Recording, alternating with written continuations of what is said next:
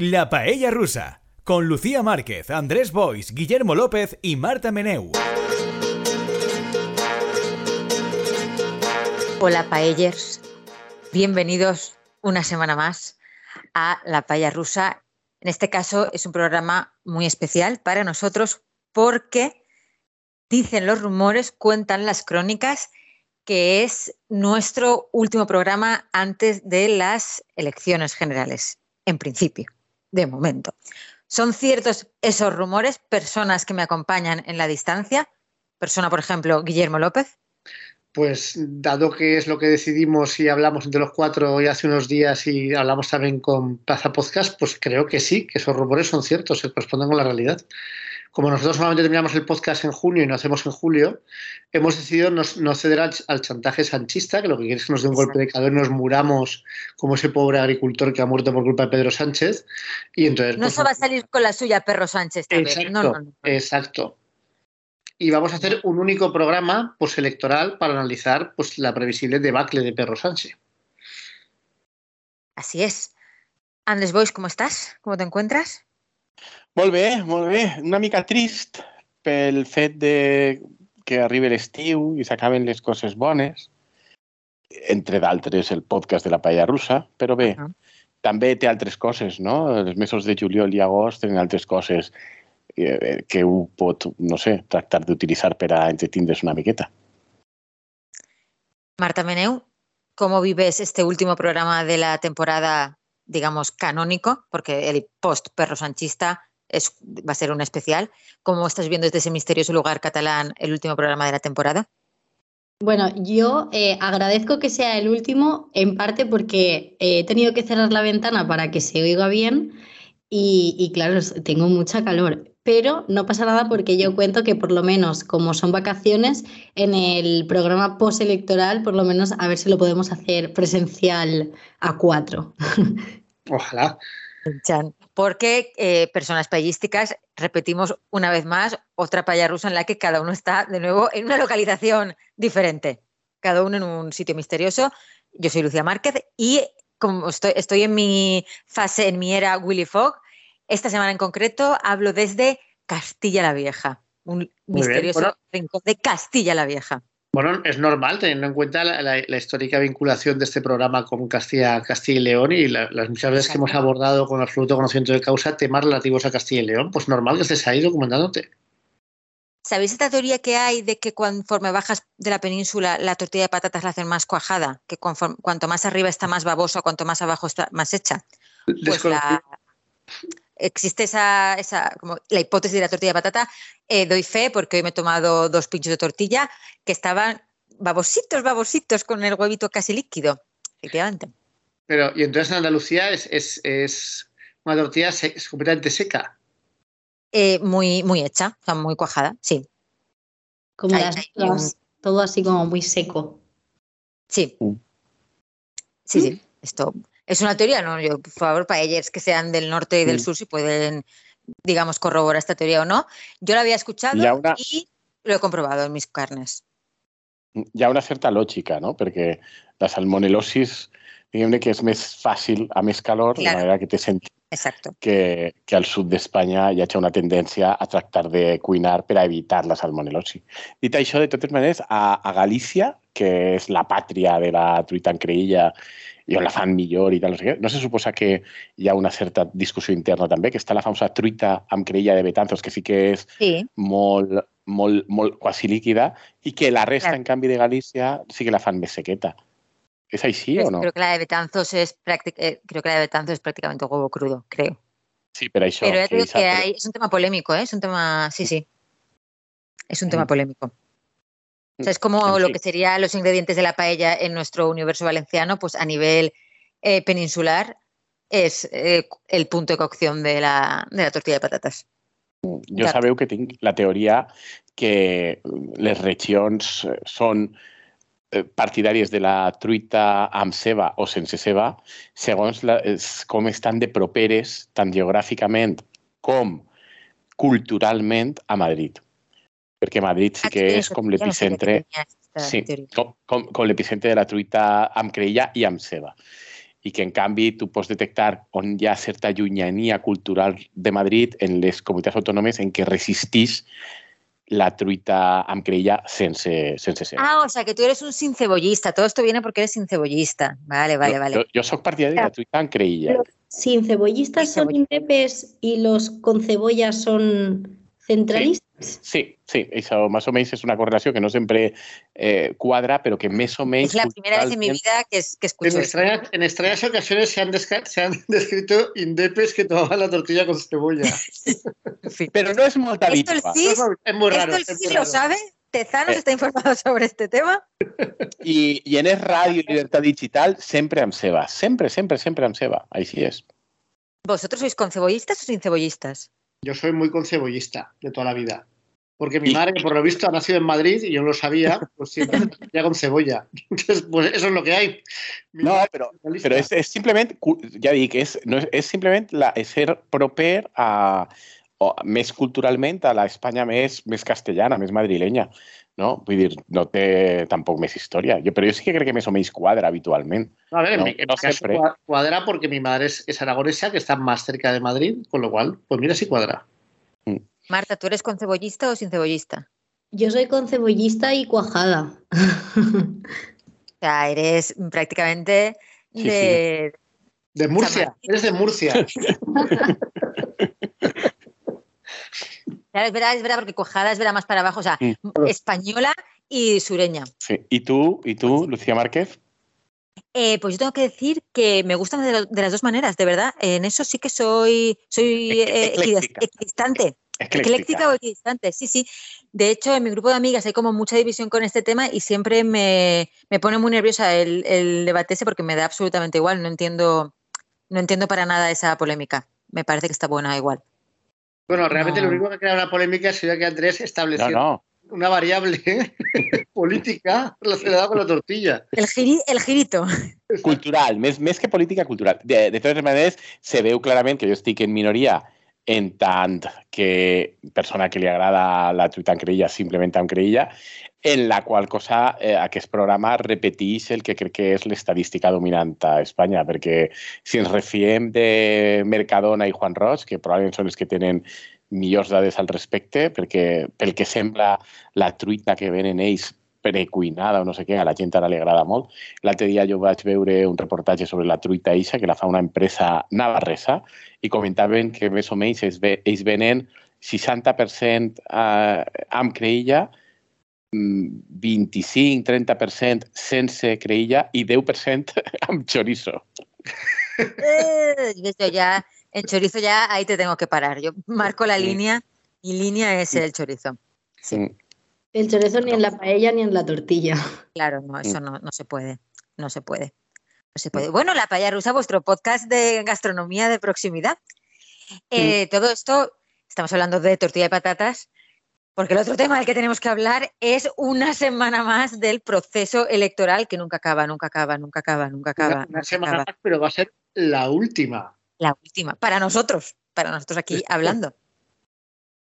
Eh, de momento Pero yo creo que podemos... Te vaig a dir una cosa. Jo així de lluny veig Feijó i me sembla un tio que se pren la truita amb creïlla sense ceba. I en canvi veig Sánchez i me'l veig de pinxo de truita amb creïlla i ceba. Sí, Sánchez ahí- es concebollista, seguro. Sánchez Seguro. tiene pinta de ser muy concebollista. Sí, sí, sí. Mm. Eso Ah, sí, tu veus com te passa a tu com a mi, que els detectem? sí. Bueno, y Feijóo es gallego, ¿no? Es la patria de la tortilla, entonces, claro, Mm. Tendría que ser Sí, fiel sí. a las pronuncias. Y ahí cebolla tampoco gasta mucho en la que yo sepa, vamos. Mm. Haurem d'indagar en això. Jo me comprometo a tractar d'indagar, a veure eh, aquí com li agrada a cadascú d'ells. Perfecto. Trabajo de campo, investigación. Trabajo en campo, sí. Bueno, no sabemos lo que va a pasar en las próximas semanas en las que no habrá paella rusa para ir siguiendo eh, minuto a minuto eh, las últimas jornadas preelectorales, pero podemos hacer un poco un repaso de lo que han estado aconteciendo en estos últimos días. De momento tenemos a Perro Sánchez de turné por, digamos, programas y medios conservadores o que en principio, donde en principio no iba a ser especialmente bien recibido, y está el hombre mm, saliéndose bastante bien, ¿no? Con sus cosas. Lo último ha sido la entrevista a Pablo Motos, que todo el mundo pensaba, madre mía, qué caña le va a dar, porque claro, en el hormiguero están eh, con Perro Sánchez Sepulturero una y otra vez, una y otra vez, una y otra vez, el sanchismo, el sanchismo, y el hombre mm, se lo pasó muy bien, por lo que parece, fue a divertirse al hormiguero y se divirtió. Ahí, bueno, yo no sé hasta qué punto eso es una estrategia, bueno, hasta qué punto sí que lo sé, es una estrategia industrial desde el PSOE para vender ilusión. Mira cómo Pedro Sánchez ahora va a las televisiones y está arrasando con todos los fachas que llevan llevándole Pedro Sánchez durante cuatro años, pero yo no sé eso en qué medida, contrariamente a lo que es la opinión eh, general, no sé en qué medida eso le va a propiciar a Pedro Sánchez y al, al PSOE pues muchos votos y mucha recuperación. Lo que sí que creo que se empieza a ver es que al PP la campaña se le va a hacer bastante larga. Porque básicamente lo que quiere aquí es una campaña de, bueno, aquí no ha pasado nada y hay que echar a perro Sánchez y ya está.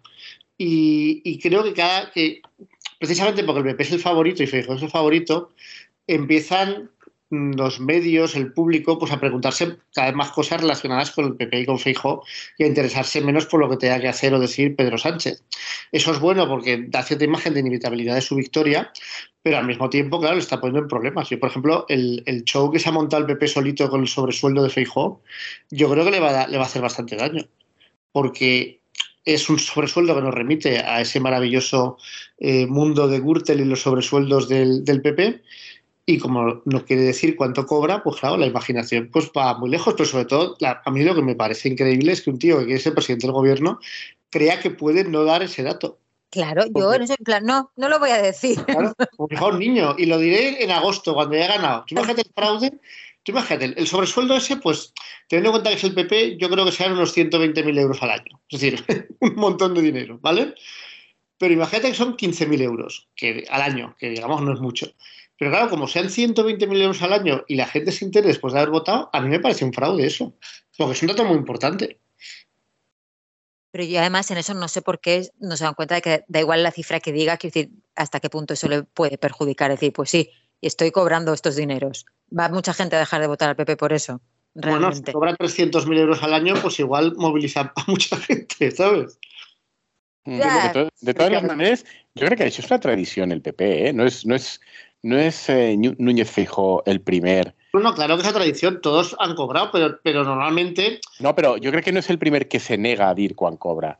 Yo creo que siempre Rajoy también en ese momento va a decir que no, no, no van a evadir y tal. A mí lo que me resulta sorprendente es que siga legal que un partido político no eh, puga no dir cuando está cobrando. Es que me parece eh, increíble que, que no, tenga que hacer público por ley, no sé. O sea, por la ley de transparencia, hasta el último director general tiene que decir si tiene un coche a medias con su pareja y está pagando tal, y en cambio este tío no tiene que. Me parece increíble, increíble. Sí, sí, sí. Mm. Sí, Yo, yo, estoy de acuerdo que, que al PP se le va a hacer larga la campaña precisamente por eso, porque entre en la gestión que está haciendo Feijo de la información que da y la imagen que da. Y luego que también, claro, como se han constituido ayuntamientos y ahora parlamentos autonómicos y tal, em, ostras, están, claro, los titulares fáciles de las primeras medidas del PP en tal ayuntamiento. El otro, eh, día vi eh, la primera medida del ayuntamiento de Náquera, de, a cargo de también PP y Vox, eh, se suben el sueldo y le quita el sueldo a la oposición. Quiero decir que es muy fácil que le salgan muchísimos, ahora por el contexto en el que se da, le salgan muchos titulares muy fáciles de a la contra o de que de una imagen pues de que no saben gestionar o de que están relacionados con Vox. Entonces, claro, teniendo eso y luego teniendo a Sánchez en el hormiguero, pues claro, me parece bastante complicado. Y luego yo creo he de dir-vos, y disculpeu el paréntesis, que he fet la recerca i Lucía Márquez, tenies sí. raó, Núñez Feijó és eh, sin cebollista, perquè diu que la que més li agrada és de no sé quin lloc de Corunya que per descomptat és sense, sense ceba he vist també que Betanzos ha, directament prohibit la truita amb creïlla i amb ceba, perquè considera que per a la promoció turística de la ciutat és una aberració que s'hauria de tractar de prohibir, prohibir dins el que poden, no? tractar de dir que la truita de Betanzos no, no, no en té de ceba. Però he vist que Pedro Sánchez també es declara sin cebollista. En sèrio? Eh, efectivament, i a més militant. I sembla que Però va tindre... és cebollista? De verdad, no, o sea, sí. ¿tiene tanta pinta de ser con cebollista, tanta? Sí, Però mira, eh, no sé, eh, a, a, a veure, Pedro Sánchez és la típica persona versàtil que podria ser un dia sin cebollista i un altre con cebollista, Sí, exacto, eh, sembla que, però sembla que no, que ell s'ha declarat eh, sin cebollista, Ah, en termes, exactes, ¿Cómo huele que una polémica. esta gran coalición cuando sean las elecciones? Porque si están de acuerdo en eso, es que están de acuerdo en todo ya, en lo esencial, Claro. vamos. Sí, no, de fet, he vist una notícia en què sembla que una de les coses que explicaren la, el trencament, que no arribaren a un pacte entre Albert Rivera i mm, Pedro Sánchez va ser justament aquesta qüestió. Que sembla que hi ha una... La tortilla de que- que- patatas. Sí, perquè sembla que Albert Rivera, en canvi, és molt militant del, del concebollismo. Simplement, Tanque el parèntesi, però ja que ho havia deixat ahí, que, que ho sapiau. Fíjate, me ha, me ha dejado esto muy descolocada, ¿eh? Ya todo lo que creía ya nada, se derrumba, se derrumba. ¿Ve? En fin. Sí. ¿De acuerdo? ¿Qué vamos a hacer? Eh, decía Guillermo que eso, hasta qué punto el haberlo hecho bien en el hormiguero iba a eso sumar votos, arrastrar votos al PSOE. Ya, a mí me cuesta un poco pensar eh, que la gente va a decir, Perro Sánchez Sepulturero, ay mira, eh, menudo zasca le ha dado trancas y barrancas, voy a votarle. Ya, ese cambio quizá... eh, pero bueno, a lo mejor gente que no lo tenga muy claro, no, no lo sé, no lo sé, no lo sé. O sea, yo Bueno, creo que eso creo que es algo que si, si sigue durante un mes y Feijó hace unas cuantas cagadas como la, la del sueldo, como los pactos con Vox que decía Marta, etcétera, sí que puede generar en cierta izquierda abstencionista la impresión de que después de todo el PSOE puede volver a ganar, que puede volver a gobernar, y eso pues evidentemente enardece al público para votar y para movilizarse más. Entonces, en ese sentido, yo, yo bueno, yo creo que, que está claro que es el sentido hacia el que va Pedro Sánchez, o sea, no tanto conseguir que gente que tiene el voto decidido lo cambie, Claro, gente que no tiene decidido si votar o no, pues ir a votar. ¿no? Y es un poco ese. Y claro, es verdad que eso es un error muy claro y yo creo muy, de una muestra de arrogancia clarísima, pero muy tradicional en el PSOE, que yo no sé por qué creen que lo único que tienen que hacer es hablar con el país y la SER y los equivalentes locales, que ya está. Que, que tú tienes que ir a todos los medios, seas, y eso la derecha lo tiene muy claro y hacen bien, también a los medios hostiles y que te den leches, pero tú al menos puedes defenderte, porque si no, no estás, te darán todas las leches que quieras y no te podrás defender. Y si luego eres una persona pues que se prepara las cosas como está haciendo ahora este hombre, pues y bueno, y tiene enfrente a Pablo Motos, que sinceramente no es tener a Walter y a trancas y a barrancas, oye. claro, pues eso, pues, pues, pues puedes defenderte bien. Pero en todo caso, aunque a veces salgas mal parado, pues eh, es lo que tienes que hacer si lo que quieres es aspirar a, a- a que el electorado en su conjunto pues pueda hacerse una opinión más o menos fidedigna de ti. ¿no? Si eso, la única opinión que se forman es la que les dice el tío del parche o las que le dice gente así, pues evidentemente pues será una opinión muy negativa, ¿no? Con la que pueda decir Ana Rosa Quintana. que es la siguiente pero- villana a la que se va a enfrentar Perro Sánchez, que ya es como, sí que es como esto que pasaba en Bola de Drag, que se enfrentaban a un villano, pero luego resultaba 200 capítulos después que el verdadero villano era ese otro, pues llega ya Ana Rosa, ¿no? Que es como el monstruo final del videojuego. Llega ahí, pa, pa. Sí, Sánchez además, vers- Perro Sánchez versus Ar.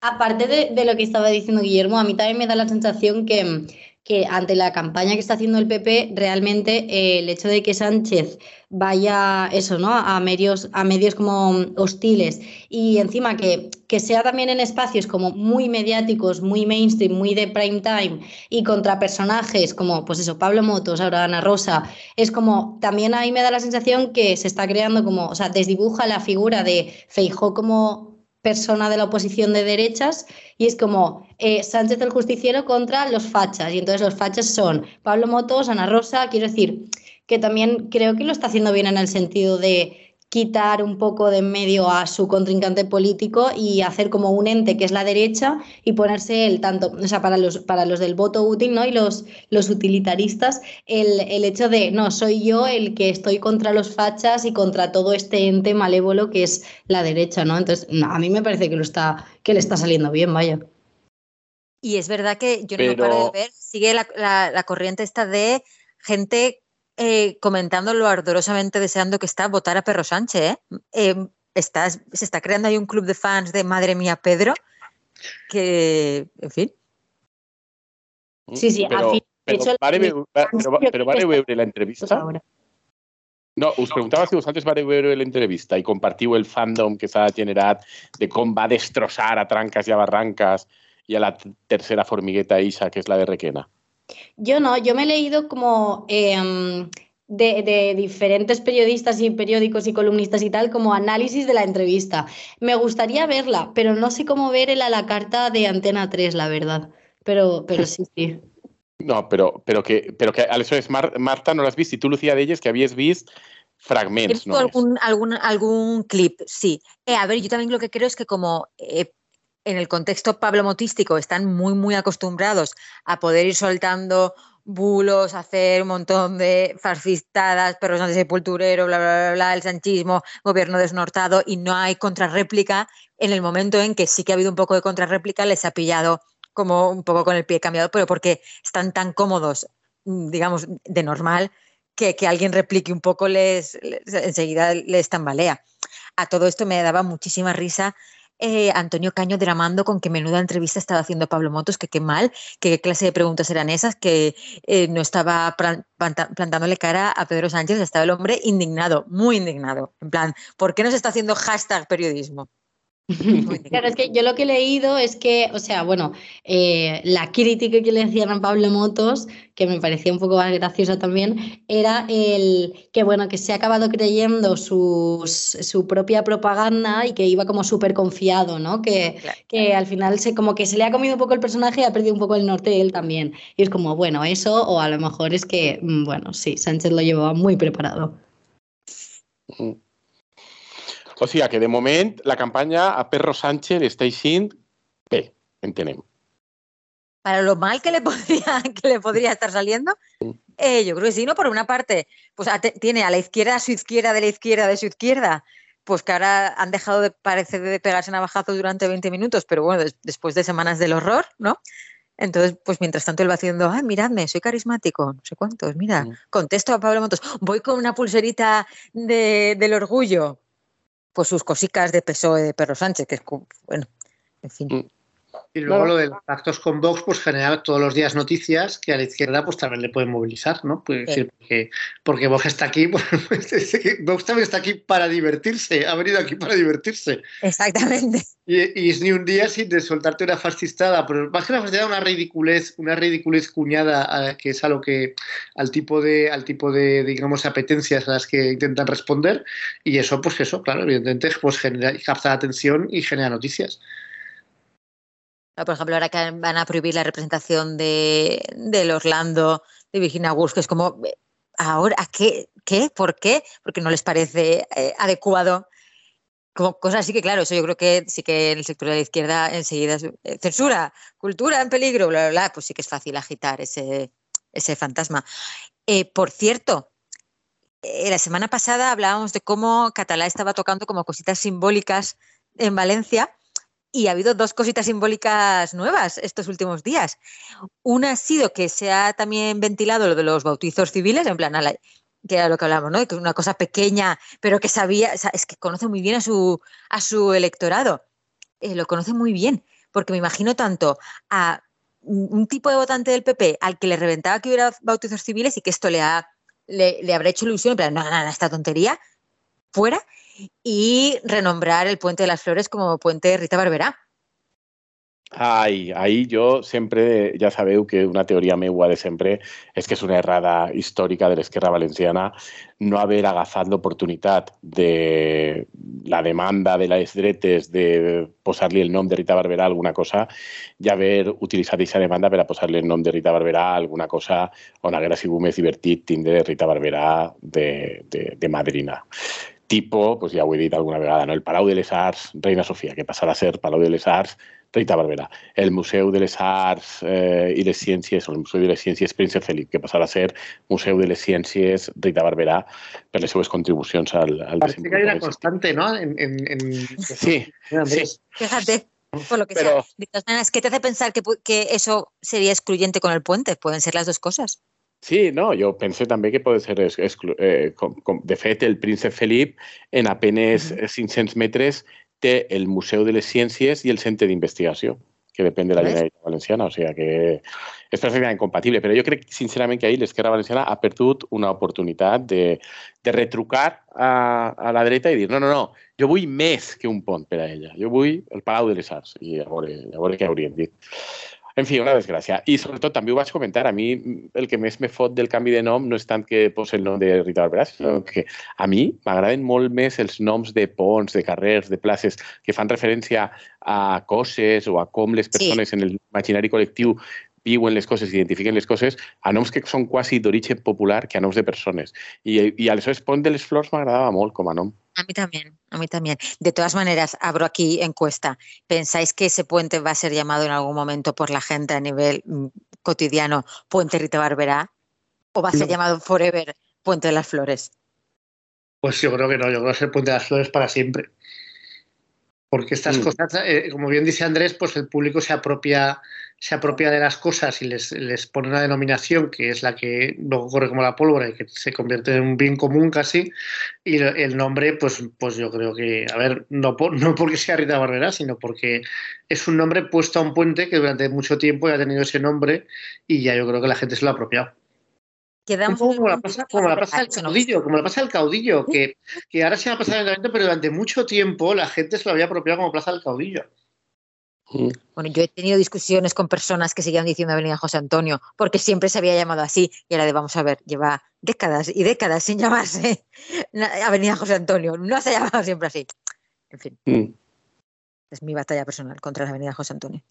Luego también, de lo que estabas comentando del simbolismo, del PP y tal, a mí también me da la sensación que en el PP o están muy confundidos o cada uno está haciendo, o sea, tienen un poco la directiva de hacer lo que queráis respecto al tema este de, bueno, hoy es el Día del Orgullo, eh, el tema diversidad y tal, porque me hace mucha gracia cómo eh, Carlos Mazón puede hacer un tuit diciendo, ah, diversidad, libertad, no sé qué, y luego en el Congreso están pegándose por si cuelgan la bandera o no, y es como, bueno, no sé, a lo mejor una directiva clara, en plan, si estáis a favor, vale, y si no, pues no, pero, ¿sabes? Entonces, y me ha hecho gracia ver cómo creo que Catalá también y Carlos Mazón están como ahí, en plan, somos los más diversos, viva la diversidad. Claro, pero es que yo creo, pero eso creo que la derecha lo hace muy bien, ¿no? Como navegar esas contradicciones de uno en, en su tweet pone love is love y luego eh, prohibido poner la bandera del orgullo. Y hacen las dos cosas a la vez y es como que tampoco pasa nada, ¿no? Para adelante. No, no se exige tampoco, hay un nivel de coherencia eh, extremado. Sí, sí, total. també s'ha de dir que, que crec que s'ha exagerat una miqueta la polèmica perquè un ajuntament hagi retirat el, la balconada a la bandera de l'orgull. Eh? O sigui que que, eh, a fi de comptes, no és això una cosa tan, tan, tan, tan essencial. I, de fet, la jurisprudència del Tribunal Suprem va dir que en els ajuntaments no calia o no, no, no, no s'havia no d'autoritzar que, que es posaren banderes o pancartes que tingueren algun tipus de connotació política. Que després se diu, no, és que la de l'orgullo no té connotació política perquè és una qüestió social i no política, però la veritat és que això és fer-se una mica trampes al solitari perquè sí que és veres que és una qüestió política la reivindicació dels drets dels trans, com qualsevol d'aquestes qüestions i de reivindicacions de drets, mm, són qüestions polítiques. I, de fet, la qüestió dels drets trans i fins on han d'arribar o no, no és que sigui una qüestió política, és una qüestió política i discutida políticament. De manera que, que és fins a un cert punt normal que un ajuntament que no compartís les reivindicacions o totes les reivindicacions del moviment no posa, preferís que no posar una, una bandera del moviment. Sigui, jo, jo sincerament pense que ahir mm, no, no hi ha tanta gravetat, que com esteu dient és més un tema simbòlic. Ja veurem què acaba passant en l'acció de govern del dia a dia i de les implicacions reals sobre la vida dels ciutadans i a partir d'ahir fer crítiques, però sí que pense que de moment les crítiques que estem veient, tant mediàtiques com polítiques des de l'oposició als nous ajuntaments o a les noves majories, de moment se nota molt les ganes de fer crítica i no estan esperant a deixar que facin coses i a partir d'ahir criticar, perquè ja sé que s'ha acabat la tradició i famosa, una mica rància, de quan un arriba, exactament, els 100 dies famosos, però, però sí que té sentit esperar almenys a que facin coses. de manera Mira, que... en esto que hemos hablado otras veces del de peso de, sí que de, de, normalizar ciertos discursos, pues en Náquera, que se prohibió poner la bandera del orgullo, un chaval la puso en su balcón y unos vecinos la apedrearon. Eh, porque claro, si tú desde las instituciones estás diciendo eso se tiene que quitar porque no, digamos, no nos parece institucionalmente correcto, también estás normalizando ciertos discursos ahí.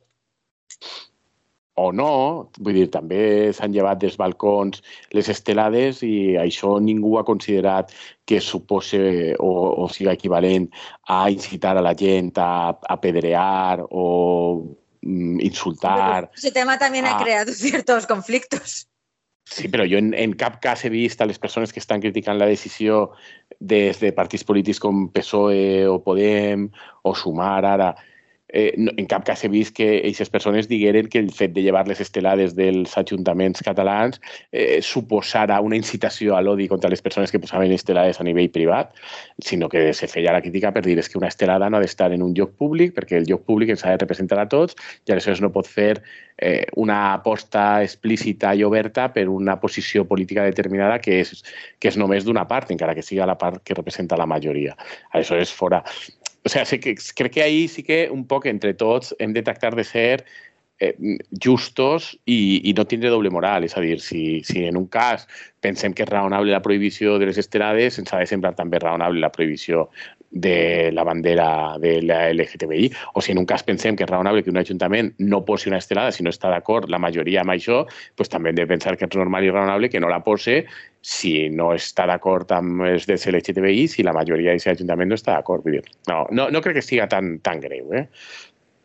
Bueno, pero también son cosas diferentes, ¿no? En plan, quiero decir, una estelada busca, pues una estelada busca, eh, que, o sea, evidentemente son símbolos y son banderas ambas, ¿sabes? Pero eh, una estelada, eh, los motivos políticos que habían detrás era un determinado modelo que se buscaba y al final la bandera LGTBI puede haber un debate sobre el tema trans y puede haber un debate sobre qué orientación, qué letra se incluye en el colectivo y qué no, pero al final la bandera de los, de los derechos LGTBI no dejan de ser derechos humanos.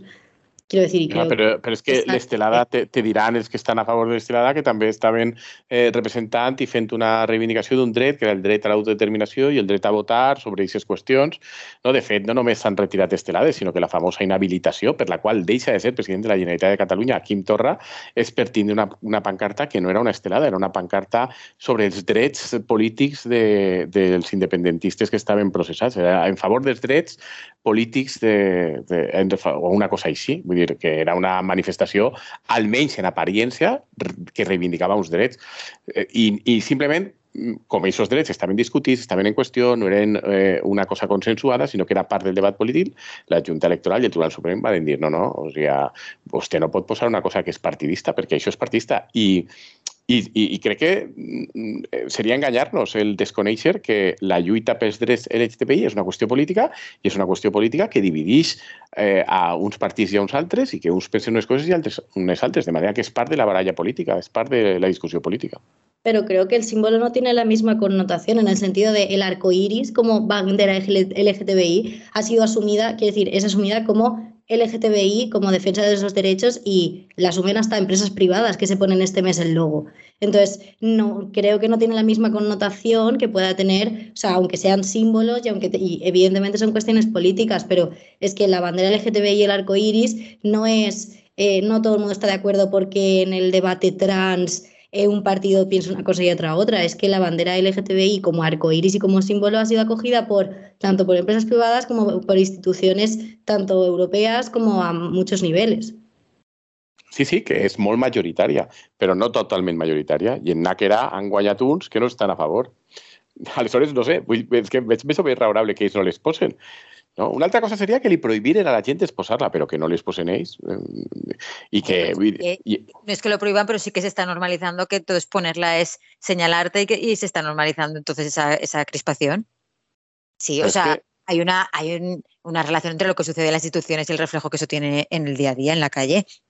Y al revés, o sea, y también es al claro, Pero yo creo que tiene razón Andrés, que a ver, que, que, es, que, que no se puede ignorar que es, esa realidad es así, es decir, que sí, sí. Son símbolos que no son, no son símbolos completamente defendidos universalmente por todas las opciones políticas con representación y la prueba es que mira lo que ha pasado cuando han llegado a, determinados ayuntamientos ciertas opciones políticas, ¿no?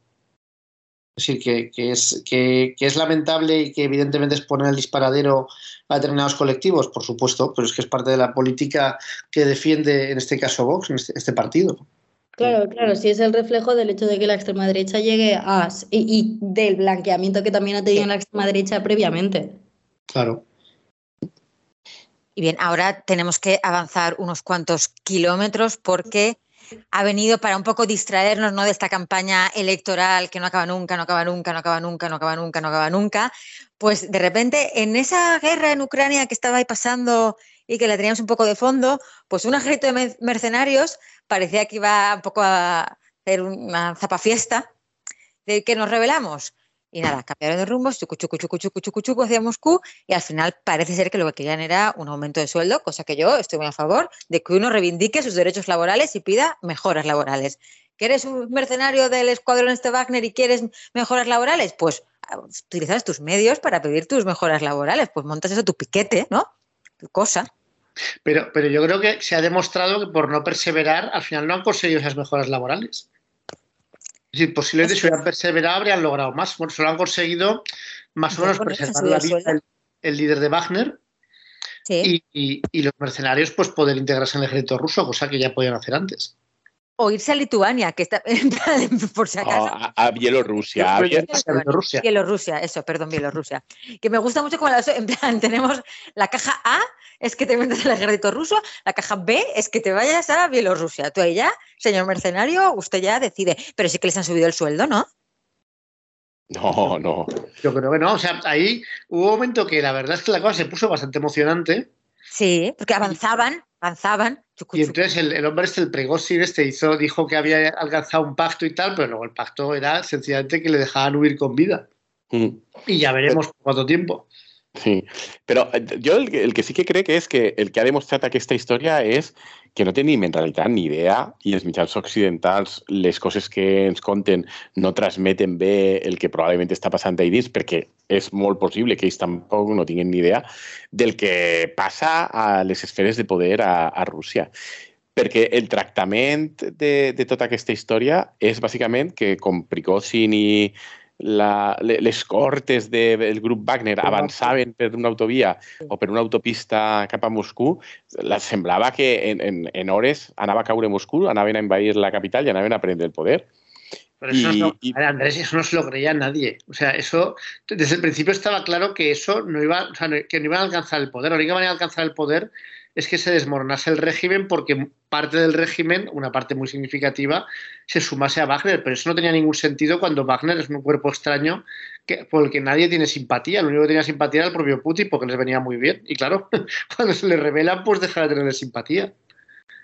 Sea, yo, pero, pero, un poco de ilusión que llegaran a Moscú a ver qué pasaba, pues por tener un poco de, ¿sabes?, de sarandonga. A mí me hubiera gustado. A mí me parece una cosa delirante y yo lo que creo, claro, que, que lo que demostró es la, la, las dificultades de, del Estado ruso para responder, decir, para, mm. para dar una respuesta, porque no sabían qué hacer, creo yo, y también porque tampoco tenían mucha preparación. La, las tropas más preparadas las tienen en una guerra, evidentemente, en, en el frente. No, se, no las querían quitar del frente para afrontar esto, porque eso habría sido un desastre.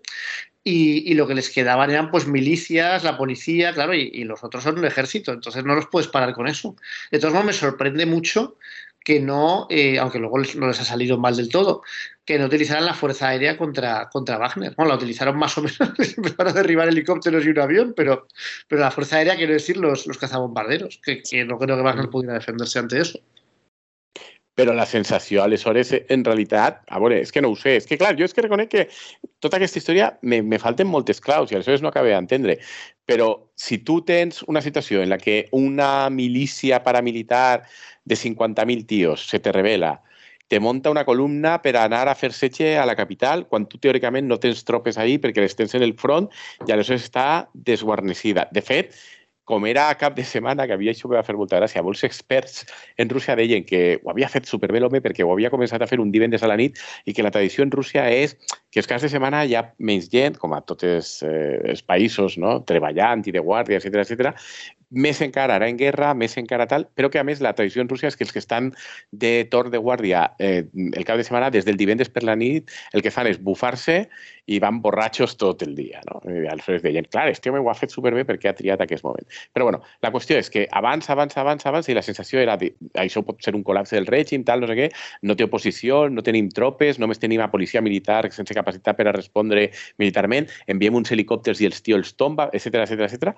però després el resultat és que no sabem molt ben bé per què el tio diu, me rendisc, eh, Wagner desarticulat, els soldats de Wagner s'integren en l'exèrcit rus i jo m'exilie a Bielorússia. És a dir, la sensació que fa és que d'una manera o una altra, no sabem exactament com, el règim rus sí que és capaç de, de detindre el tema i, a més de detindre-lo, mm, negociant o pactant o fent una exhibició de força interna que aquest home no té més remei que acceptar perquè probablement sap que, que ho tenia tot perdut. És a dir, que en el fons no és una demostració de feblesa, pot ser, no, Hombre, o no ho es una sé. de debilidad, Andrés, que, un, que tu ejército de mercenarios que, que ha estado en el frente durante un año se te revele absurdamente y, y tengas que prescindir de ellos, que es lo que ha pasado también.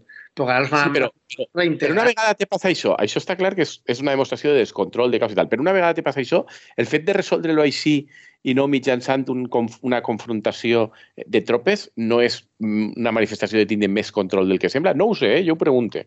Hombre, yo creo que es una manera de, de minimizar los daños, evidentemente. Y, le- y yo creo que eso sí que les ha salido bien, porque tú imagínate que tuvieran que destinar. O sea, para, si tuvieran que acabar, si hubieran tenido que acabar con ellos, habrían tenido no solo que pararlos en, el, en su camino a Moscú, sino sobre todo habrían tenido que acabar con ellos en Rostov, donde ya se habían medio atrincherado y, y donde era mucho más complicado. Y eso les habría creado un frente interno en un contexto en el que están en una guerra en la que es- están deteniendo una ofensiva, bueno, deteniendo o afrontando la ofensiva de, de Ucrania y les habría creado problemas muchísimo más graves. Entonces, sí, la, desde luego, desde el punto de vista de la contención de daños está bien resuelto, pero está bien resuelto porque era ridículo también. O sea, lo increíble es que haya estado un día poniendo en vilo al gobierno ruso, aparentemente. Tenemos que pasar a nuestra recomendación cultural. Simplemente antes, solamente un pequeño apunte, y es que no va a estar la paella rusa para poder hacer el, el commenting apropiado, pero os damos la información de que el 7 de julio se celebra Miss Vaca 2023, que ya sabéis que es un certamen que en este programa pues apoyamos, queremos eh, y en el que nos involucramos mucho. 7 de julio. Os animamos a Ah, os, verlo, elegir a vuestra vaca, votar por ella, eh, apoyar a la vaca que penséis que es la vaca más guapa de Galicia y nada, a triunfar. o sigui, m'estàs dient que quan dius que tindrem un especial postelectoral en juliol, no és per analitzar els resultats de Miss Vaca. Lo que podríamos hacer es que cuando hagamos el especial Perro Sánchez, hagamos también el especial Miss Vaca. Podemos hacer un Eh, poco, recoger ambos. una cosa obligatoria. Porque, a ver, pues Miss Especial- Vaca es el 7 de julio y las elecciones son el 23, ¿no? Pues bueno, po- habrá unas semanitas, nos habrá dado tiempo en esas semanas como a evaluar la vaca, que está bien también. A asimilar, a asimilar los resultados. Claro, porque de momento eso no se sabe, al menos yo no he visto, no, creo que no se sabe todavía, yo no les he encontrado las candidatas, entonces tampoco podemos adelantar mucho más.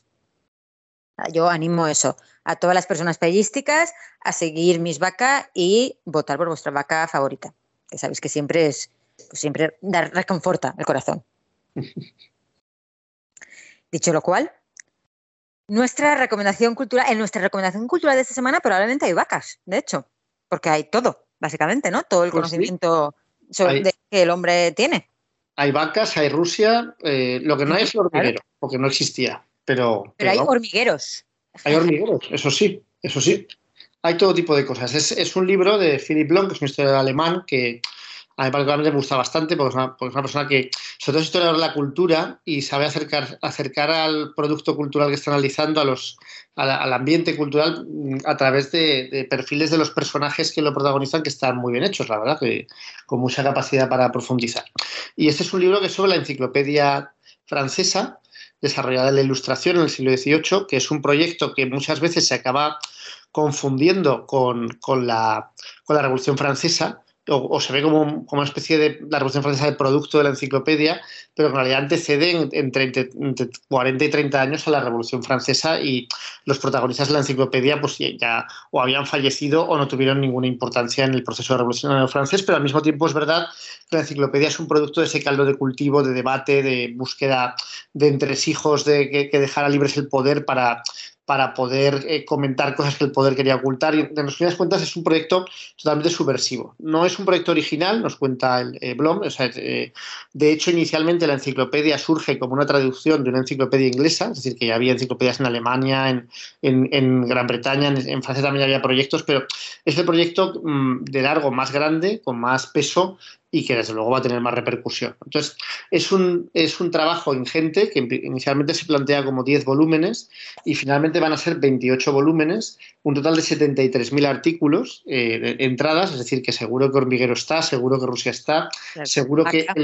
seguro que mis, seguro que vacas están, mis vacas no lo sé, pero es posible que estuvieran. Y eh, es una historia que a mí me ha parecido muy interesante, por un lado, por la naturaleza de la enciclopedia, pero por otro lado, sobre todo por sus protagonistas, ¿no? como, como decía. En cuanto a la enciclopedia, claro, es una lucha contra las fuerzas eh, que dominan en Francia a mediados del siglo XVIII, que ya se ve que están en decadencia, pero que tienen el poder en todos los aspectos, que son fundamentalmente el clero, por un lado, y la aristocracia y la monarquía absoluta, por otro, a los que subrepticiamente se les está criticando y laminando a través de proyectos como la enciclopedia y en particular de esta enciclopedia. Pero claro, no se puede hacer de forma muy explícita porque eso supone, y de hecho supondrá el cierre de la enciclopedia eh, a la mínima que se vea, pues que digamos que se pasan de, listos los enciclopedistas. Y precisamente por eso tienen que hacer, pues como contra cualquier dictadura, tienen que ser imaginativos y sutiles en sus, en sus críticas. Me hacía mucha gracia, por ejemplo, que en la, en la entrada sobre las abejas, eh, dedican muchísimo tiempo a los zánganos, ¿no? como, como clases improductivas que no hacen nada, que viven del trabajo de las honradas abejas obreras, que están ahí. como, eh, como, queriendo decir, ¿no? Aquí rodeando a la abeja reina, pero que realmente no tienen ningún papel. Y claro, dices, bueno, ¿de quién estamos hablando? pues evidentemente de la aristocracia, pero no lo dicen. Y sobre todo, mi favorito es que cogen, para que nadie les diga que se toman a la ligera las cuestiones teológicas, cogen a un, a un monje que se llama eh, Malet, que ha tenido históricamente muy mala prensa porque era aburridísimo, ¿no? Pero aquí lo que dice, lo que dice Philip Blon, y a mí me pareció muy gracioso, es que eh, en realidad era parte de, su, de la subversión que hacía esta persona, ¿no? Que, que, era una persona muy inteligente que lo que hacía era hacer artículos irreprochables desde el punto de vista teológico, pero llevados al absurdo. Entonces, por ejemplo, eh, coge el arca de Noé y se pega algo así como 40 páginas hablando del tamaño del arca, de las condiciones del arca para poder tener a los animales, de los tipos de animales que, para que, el, tipo de arca que debía ser para poder alimentar a todos los animales, de dónde estarían las aves, de qué ocurría si algún animal se ponía enfermo, de dónde estaban las personas.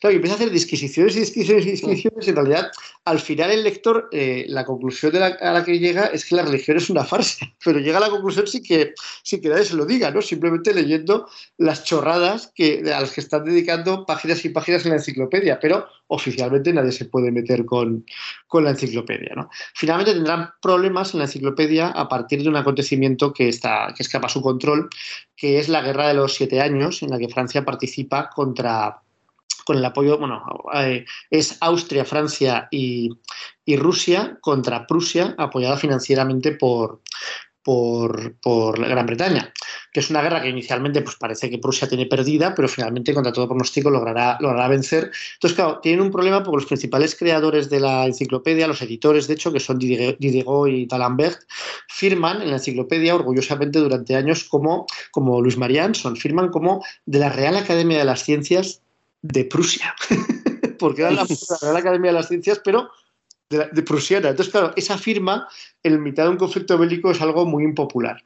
En ese contexto, además, eh, ataca un perturbado a, Luis XV, que es el rey que va a estar reinando durante, bueno, durante todo el, el, periplo de la enciclopedia, a, este perturbado que no le, no le, no le hiere de gravedad, le, le hiere con una pequeña puñalada, lo asesinan de la manera más horrible que os podéis imaginar y eso genera pues la típica movimiento de reacción que unido al, al conflicto pues prohíben la enciclopedia, aunque luego la enciclopedia la prohíben. Y aquí hay una reflexión muy interesante también por parte del autor del libro, que es aunque prohíben la enciclopedia, claro, la enciclopedia es un proyecto económico de primer nivel porque es un proyecto que se está desarrollando en Francia por parte de una serie de editores y de libreros franceses que consiguen miles de suscriptores. Entonces, es un proyecto industrialmente muy importante, financieramente muy importante para Francia.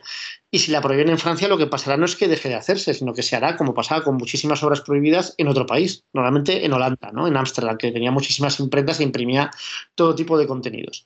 Entonces, al final, los propios que prohíben la enciclopedia dejan un resquicio que es no prohibir las ilustraciones de la enciclopedia, que también eran muy importantes, y en la práctica eso va a permitir que se sigan imprimiendo los 18 volúmenes que aún quedan de la, enciclopedia en Francia.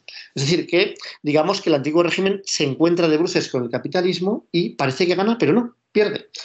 Y luego, lo que más me gustó de este, de este libro, como decía, es la semblanza que hace de los, de los principales protagonistas de la, de la enciclopedia. Eh, del que más simpatías tiene el autor, y yo también, es Diego, que es el que es el editor, es una persona generosa, expansiva, que se encarga de toda la labor de edición, de revisarlo todo, que está constantemente pues, ofreciendo parte de su saber a la gente que se lo pide, que al mismo tiempo, eh, al mismo tiempo hace muchísimos artículos en la enciclopedia cuando no encuentra a otros editores y que nunca consigue eh, la riqueza, digamos, a pesar de ser la persona que se encarga y que hace ricos realmente a los editores con su labor de, de edición de la, de la obra. ¿no?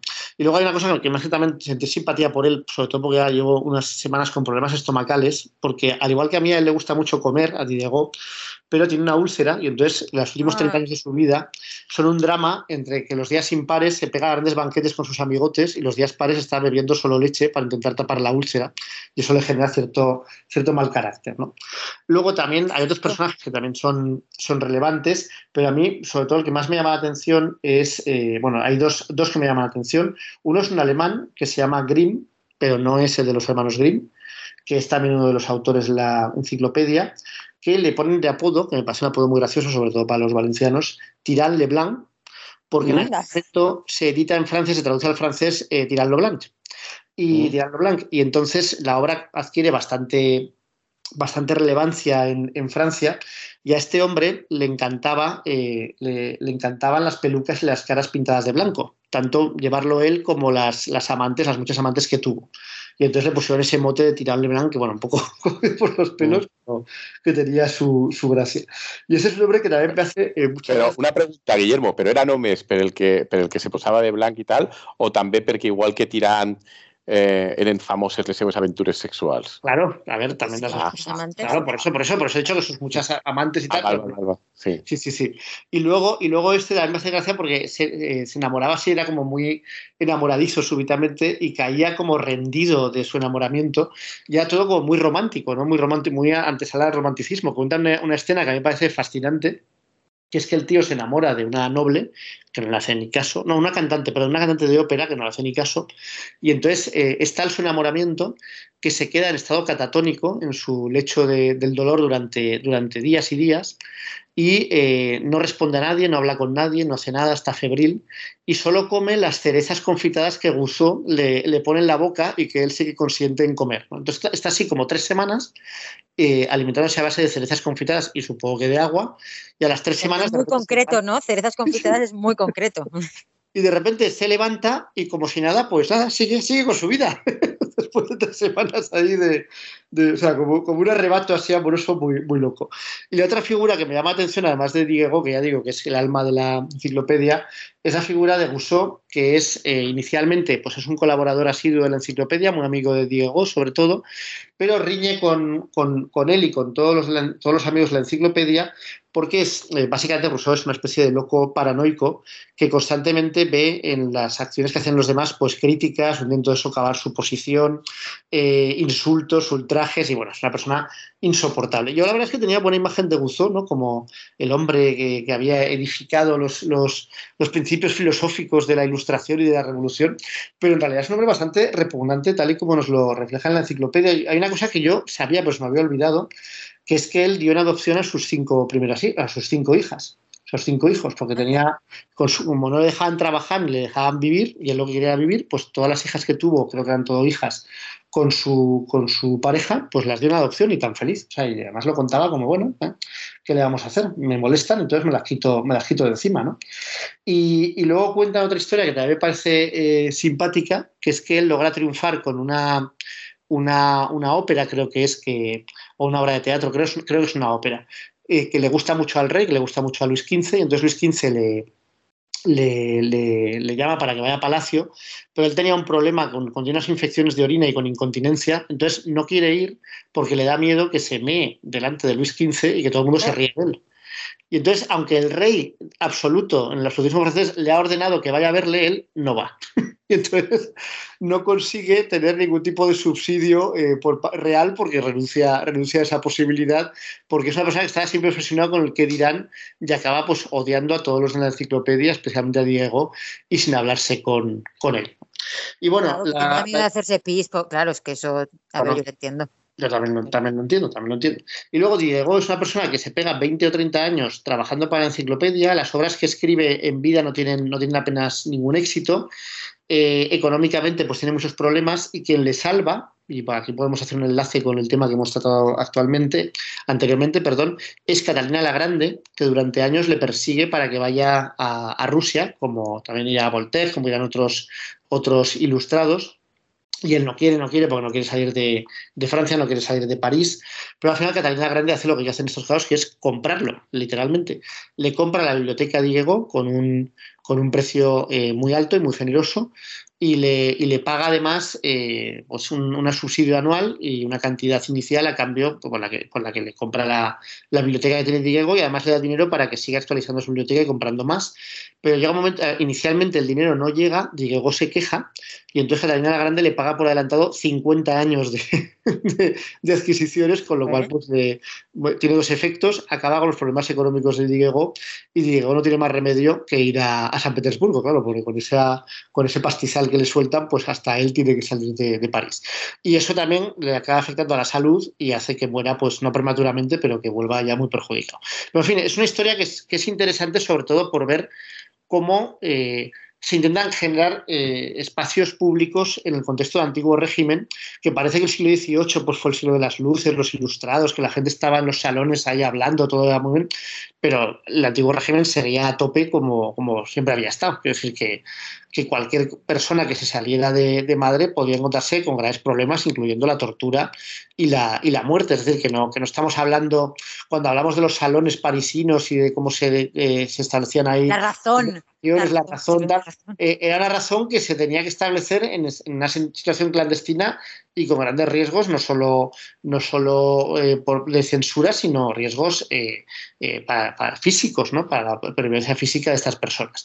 Y que más o menos logran sortearlo porque evidentemente en el antiguo régimen, por eso se resquebraja décadas después, también hay personas que apoyan a, los enciclopedistas. También hay nobles, por ejemplo, Madame de Pompadour, la, la, la, amante de Luis XV, es uno de los principales apoyos de la, enciclopedia. Eh, Malesherbes, que va a ser el, encargado de la censura precisamente durante décadas, pues como en realidad no quiere censurar la enciclopedia, pues hace la vista gorda y les deja hacer. Entonces eso les permite crecer mucho más de lo que en condiciones normales habrían crecido y también que la resonancia, que el impacto de la enciclopedia pues sea muchísimo mayor. Y bueno, es un libro muy recomendable. A mí me me ha gustado mucho eh, porque he aprendido bastantes cosas sobre la enciclopedia que desconocía, sobre los personajes que la edifican y también sobre la época, ¿no? que al final es, es una semblanza de una época que yo creo que queda un poco oscurecida, que es la parte del siglo XVIII que no se ve directamente afectada por la Revolución Francesa y las guerras napoleónicas. Qué chulo. Y, por, pues, todo, y eso es todo, amigos. ¿Sí? Me parece muy chulo. Porque es verdad que además yo creo que siempre, ¿no? En el cole o luego más tarde, depende de lo que haya estudiado también en la carrera. Bueno, la enciclopedia de Diderot se pasa un poco por encima, en plan, todo el saber de la época, trucutru. Pero la intrahistoria me parece muy interesante. Sí, sí, sí. Y bueno, yo solo he hecho una visión superficial, ¿eh? que hay muchísimo más que contar, evidentemente, pero, pero sí, sí. El libro es apasionante, yo lo recomiendo clarísimamente. No, té, té, té molt bona pinta. I a mi em sembla molt xulo de la part, eh, per així dir, comercial, el llibre parla, és a dir, de com aconsegueixen muntar un projecte que, com has dit tu, és un projecte industrial i comercial de primer nivell i que, i que no és només francès, sinó que és pan-europeu pràcticament, això jo veig que és supercomplicat de fer.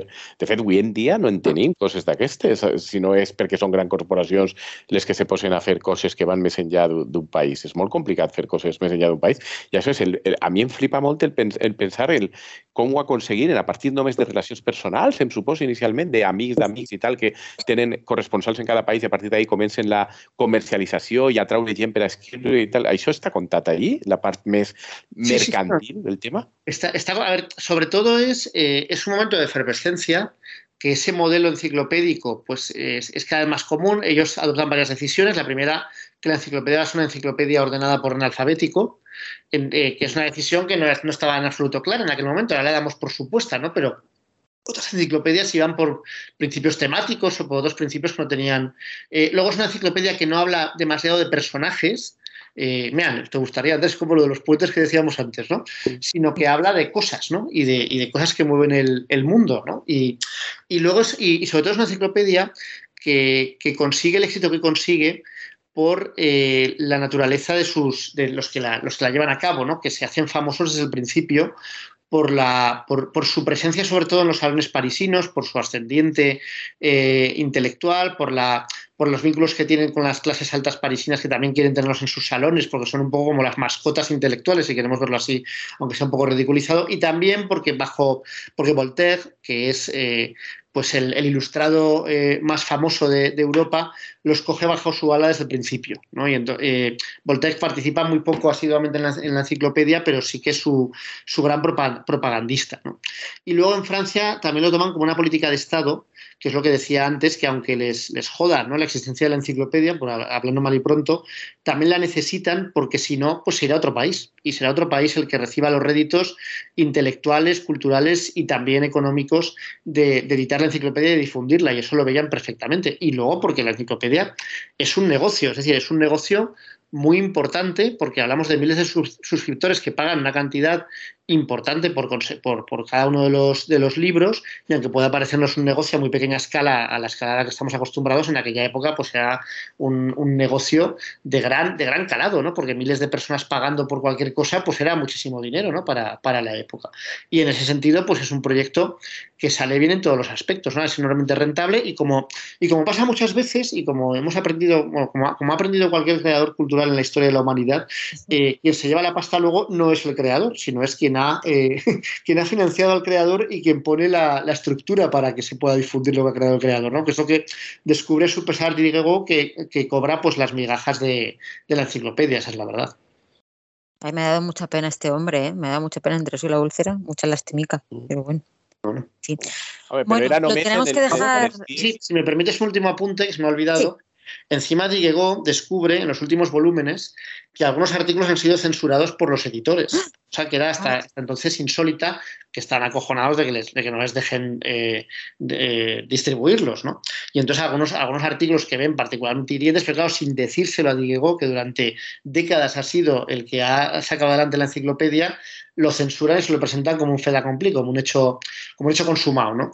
Y entonces, eh, curiosamente, Diguegó, que se ha pasado toda la vida editando la enciclopedia, pasa a odiar la enciclopedia, a echar pestes la enciclopedia claro. y a considerar que la gran obra de su vida pues se ha echado a, a perder, ¿no? Si me permites un último punto, es que se me ha olvidado en la segunda sí, pero parte. No me, no me, sigas hundiendo en la miseria, por favor. No, te, te, no, no, no, es una historia muy bonita. Eh, eh, otro, de los, eh, otro de los principales autores de la enciclopedia, al que no he mencionado, es el Chevalier eh, Jacques, que, que, en la segunda, los 18 últimos tomos de la enciclopedia, pues los, no diré que los escribe prácticamente él, pero es, es, un, es, es un hugonote, un protestante de buena familia, que es, es millonario para la época, y, que es rentista, entonces tampoco tiene que trabajar, y su trabajo va a ser, eh, pero lo va a hacer gratis, eh, hacer la enciclopedia. Y va a contratar a tres secretarios a tiempo completo que le van a buscar información para hacer artículos. Bueno, pues este señor eh, en contacto con Diego y con toda esta gente después de que la obra de su vida, que, era una especie de enciclopedia, pero que creo que centrada en cuestiones de, eh, de, natural, de, naturalismo, es decir, de, de ciencias naturales, la embarca todo el trabajo que se había pegado como 15 años haciéndolo en un barco, ese barco naufraga y se pierde no. para siempre, 15 años de trabajo. Y entonces el tío, después de que le pase eso, se pone a trabajar en la enciclopedia y bueno, y, y, y afortunadamente la enciclopedia no se pierde, pero para que veáis cómo eran las cosas en aquella época, para eso de perder 15 años de trabajo es impensable, ¿no? Porque todos tenemos miles de copias de todo lo que hacemos, pero entonces, claro, no era tan fácil. Vamos, si me borra un Word y me da un ataque de ansiedad, no me quiero imaginar, no me quiero imaginar esto. 15 años de trabajo. Para superar ese, ese tema. Bueno, Tim Diderot, podemos, yo creo que sí, acordar sí, sí. Tim Diderot. Efectivamente. Lo tenemos que dejar aquí. Personas payísticas, nos escuchamos en unas semanas. Recordad, fechas importantes. 7 de julio Misvaca, 23 de julio elecciones generales, fecha todavía por determinar, especial Paya Rusa post elecciones. Mientras tanto, si nos podéis, nos queréis comentar cómo os gusta la tortilla de patatas, queréis hacer preguntas a Andrés Boys, queréis comentar cuál es vuestra candidata de mis vaca favorita, ya sabéis, eh, nos escribís un mensajito y estaremos muy contentos de poder escucharos. Espero que nos, eche, nos echéis mucho de menos en estas semanas de silencio. bueno, hasta y, luego. Y fins, bueno, y fins la sí, sí. resaca preelectoral del any. Exacto. Efectivamente. Esto un mes.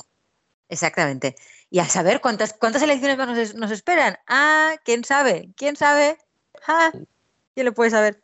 Bueno, Un beso a los tres y nos seguimos escuchando en breves. Adiós. Adeu. Adeu.